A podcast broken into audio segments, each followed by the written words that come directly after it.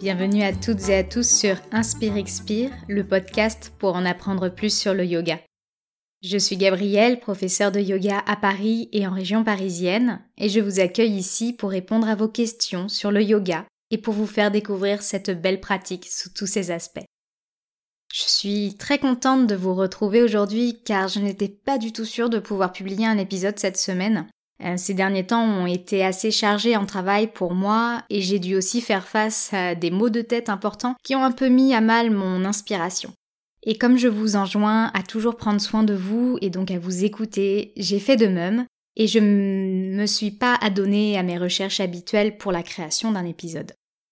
Mais finalement, j'ai retrouvé l'inspiration de la façon la plus improbable grâce à la météo le temps caniculaire de ces derniers jours m'a encouragé à vous partager 5 astuces pour continuer à avoir une pratique yogique même quand il fait 40 degrés à l'ombre et aussi pour savoir comment se rafraîchir en toutes circonstances.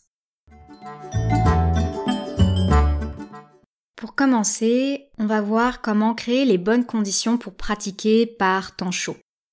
Si vous pratiquez seul chez vous, avec ou sans vidéo, je vous conseille de le faire tôt le matin ou tard le soir, voire juste avant le coucher, afin de profiter des moments plus frais de la journée, ou en tout cas moins chauds. Essayez de trouver aussi un espace non exposé au soleil le plus frais possible. Pareil, si vous prenez des cours en studio, essayez de privilégier les cours du matin ou du soir en fonction de vos possibilités. Vous pouvez également adapter votre tenue en choisissant des vêtements plus courts et assez larges, comme un top et un short. Pas besoin d'un ensemble très sophistiqué, il suffit que les vêtements soient souples et confortables. Je vous encourage à prendre vos vêtements dans des matières naturelles comme le coton, le lin, le bambou, car elles vont vous permettre de transpirer. Et transpirer, c'est bien, car ça permet à votre corps de réguler sa température, ce qui est très important par temps chaud. C'est un mécanisme qui permet au corps de se rafraîchir, de ne pas être en surchauffe. En parlant transpiration, n'hésitez pas à vous munir d'une serviette pour essuyer votre visage, vos mains ou votre tapis au besoin. Si vous transpirez beaucoup, notamment des mains et des pieds, vous pouvez envisager de vous procurer un tapis en caoutchouc naturel qui a l'avantage de devenir adhérent avec l'humidité. Plus le caoutchouc est mouillé par de l'eau ou par la transpiration, moins vous glisserez sur le tapis. Voilà donc mon premier conseil pour vous aider à créer les meilleures conditions possibles pour votre pratique. La deuxième astuce, c'est de choisir une pratique adaptée en ce temps de grande chaleur, c'est-à-dire plus lente et plus douce. Les flots et les enchaînements rapides de posture vont nous faire produire de la chaleur. Habituellement, cette production de chaleur est recherchée en début de séance pour échauffer le corps, le préparer à la pratique des postures et éliminer les toxines en stimulant la circulation des fluides. C'est le cas des salutations au soleil qui viennent étirer tout le corps, augmenter légèrement le rythme cardiaque et augmenter notre chaleur corporelle, notre feu intérieur. Mais par temps chaud, on n'a pas forcément envie d'augmenter le feu intérieur, on a plutôt envie de l'apaiser. Donc on va au contraire essayer de produire peu de chaleur afin de ne pas mettre le corps et l'esprit en surchauffe. D'autant plus pendant la canicule, nous allons même chercher à rafraîchir le corps. Vous pouvez donc faire des salutations plus lentes ou choisir des variantes plus douces ou même ne pas faire de salutations au soleil. Et c'est la même chose avec les flots, les enchaînements de posture, vous pouvez les adoucir, les ralentir. À vous de voir comment vous les adapter pour que vous vous sentiez bien dans votre pratique. Pour avoir une pratique plus lente et plus douce, certains types de yoga comme le Hatha Yoga, le Yin Yoga et le Yoga Nidra sont particulièrement recommandés. Ce sont des pratiques plus lentes, voire immobiles pour le Nidra, et la lenteur permet de faire peu de mouvements et donc de générer peu de chaleur. Vous allez pouvoir prendre le temps d'écouter votre respiration dans chaque posture et donc de vous apaiser. N'hésitez pas, quelle que soit votre pratique, à la maison en studio ou autre, à prendre des pauses, par exemple en vous plaçant dans la posture de balasana, la posture de l'enfant. N'hésitez pas à prendre votre temps. Rappelez-vous que c'est votre pratique, votre ressenti du moment présent qui compte. Et cet appel à ralentir, ce n'est pas que pour la pratique des asanas, c'est aussi dans la vie en général, en dehors du tapis. Veillez à limiter vos déplacements, Prenez votre temps si vous le pouvez pour marcher, pour vous déplacer d'un point A à un point B, pour les activités du quotidien, comme faire la cuisine. Faites tout ce que vous faites d'habitude, mais plus lentement, et vous verrez que vous vous sentirez moins échauffé. Et je dis ça, mais quand j'ai tapé ces mots, je les tapé vite et j'en sentais bien la chaleur monter en moi avec le mouvement des doigts, le mouvement des bras, et aussi le cerveau qui travaille pour écrire et produire ces mots. Et donc après, je m'en suis rendu compte et je, j'ai écrit beaucoup moins vite et j'ai vraiment senti la différence. Donc vraiment, dès que vous y pensez, dès que vous le pouvez, je vous encourage à ralentir vos mouvements dans vos activités. Dans le yoga, il y a parfois des asanas qui vont nous donner chaud très vite, surtout si vous suivez mon conseil précédent et que vous restez longtemps dans la posture à respirer. Voici donc quelques postures que je vous encourage à pratiquer par temps chaud et qui devraient vous aider à faire descendre votre température corporelle et donc à apaiser votre corps et votre esprit. De manière générale, privilégiez les postures assises qui appellent plus au calme et à la lenteur et sont donc moins propices à la production de chaleur. Quelques postures debout peuvent néanmoins être pratiquées comme Tadasana, la posture de la montagne, ou Vrikshasana, la posture de l'arbre. Les flexions avant sont particulièrement recommandées. Il s'agit des postures où nous sommes pliés en deux, avec le ventre vers les cuisses ou vers le sol, en fonction de la position des jambes. Donc dans cette famille de postures, il y a Paschimottanasana, la pince assise, Baddha Konasana, la posture de l'angle lié, Upavista Konasana, le grand angle assis. Les postures allongées sont également très agréables, comme Supta Baddha Konasana, donc c'est la posture de l'angle lié en version allongée, ou Ananda Balasana, la posture du bébé heureux. Pour trouver des images euh, pour pouvoir refaire euh, ces postures, vous pouvez taper les noms français dans euh, votre moteur de recherche et vous devriez trouver les postures dont je vous parle. Le meilleur asana pour cette période de chaleur intense, c'est probablement Viparita Karani. C'est la posture des jambes contre le mur. Pour vous installer dans cet asana, vous vous asseyez par terre en plaçant une hanche contre un mur et vous basculez pour vous allonger sur le sol Placez les deux fessiers contre le mur et étirez les jambes à la verticale.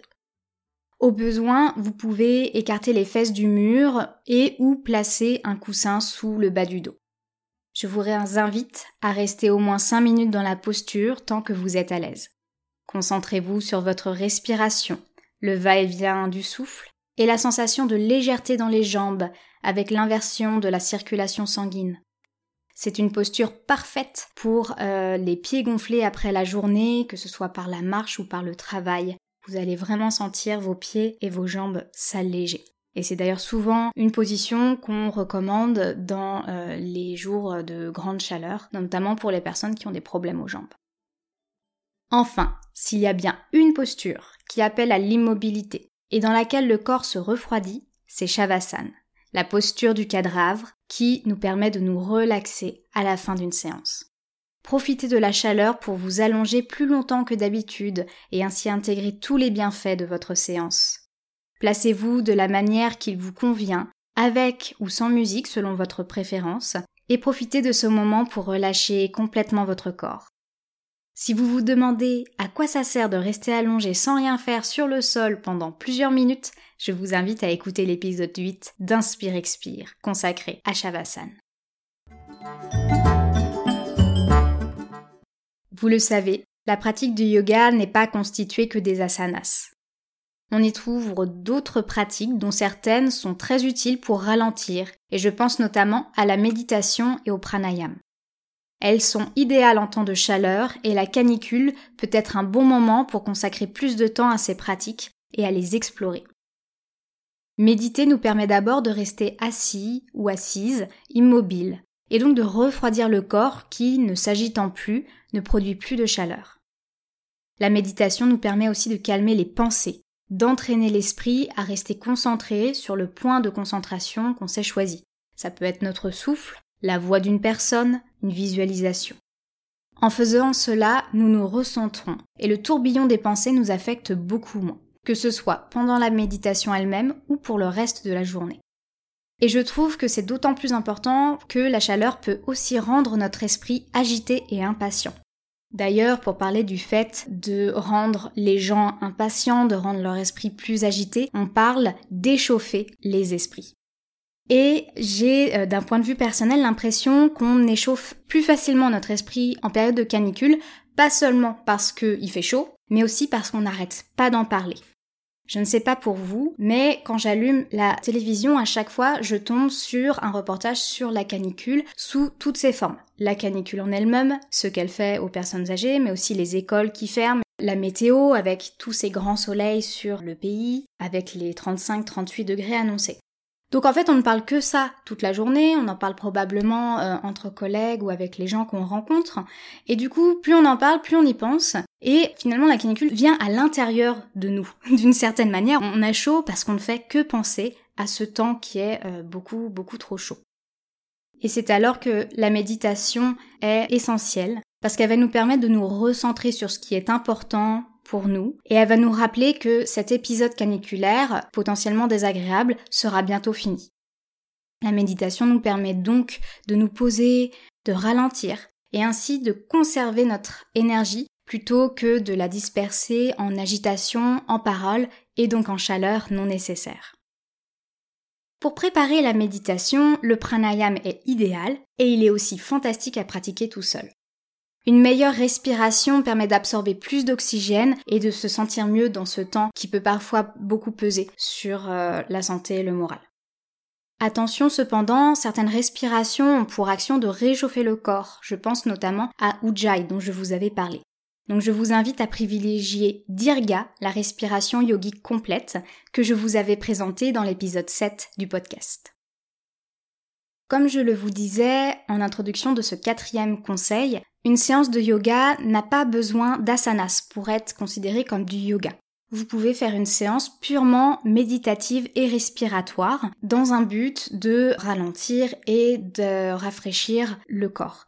Et donc vous pouvez vraiment profiter de cette séance pour explorer ces pratiques.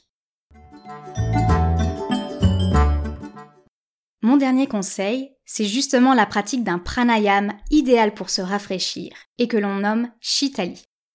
Attention, ce pranayam est contre-indiqué si vous faites de l'hypotension, si vous avez des troubles respiratoires ou si vous vivez dans un environnement très pollué. Pour pratiquer Shitali, commencez par tirer la langue et roulez-la pour en faire un tuyau. Si vous n'y arrivez pas, ce n'est pas grave. Ce n'est pas que votre langue manque de souplesse, mais tout simplement une question de génétique. Dans ce cas, vous allez faire comme si vous vous apprêtiez à aspirer une boisson par une paille. Je vais vous publier aussi un post avec des photos sur Instagram pour bien vous montrer comment faire ces deux techniques. Vous aurez ainsi des repères visuels. Pour les retrouver, ça sera sur Instagram sous l'identifiant pincha.yoga. Une fois que vous avez choisi la version de la langue ou de la bouche qui vous convient, inspirez l'air par le tuyau de la langue ou la paille imaginaire. Après l'inspiration, faites une pause en fermant la bouche, visage détendu, pour bien sentir l'air refroidi à l'arrière de votre gorge. Puis expirez longuement par le nez, par les deux narines. Cela donne pause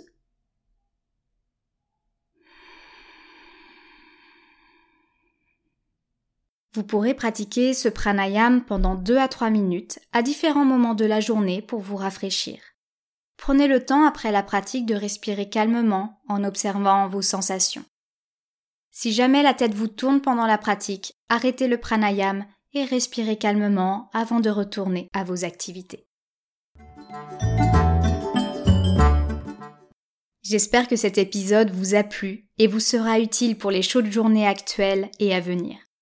N'hésitez pas à le partager autour de vous, à vos amis pratiquant le yoga, à vos élèves si vous êtes professeur. Si vous avez aimé l'épisode, je vous invite à vous abonner pour ne rater aucune sortie sur iTunes, SoundCloud, Deezer et Spotify. Et pour suivre l'actualité du podcast, pour mieux comprendre comment faire Shitali et avoir d'autres conseils sur la pratique du yoga en été, ça se passe sur Instagram sous l'identifiant pincha.yoga. Pincha P-I-N-C-H-A. J'ai hâte de vous retrouver au prochain épisode. D'ici là, prenez soin de vous. À bientôt!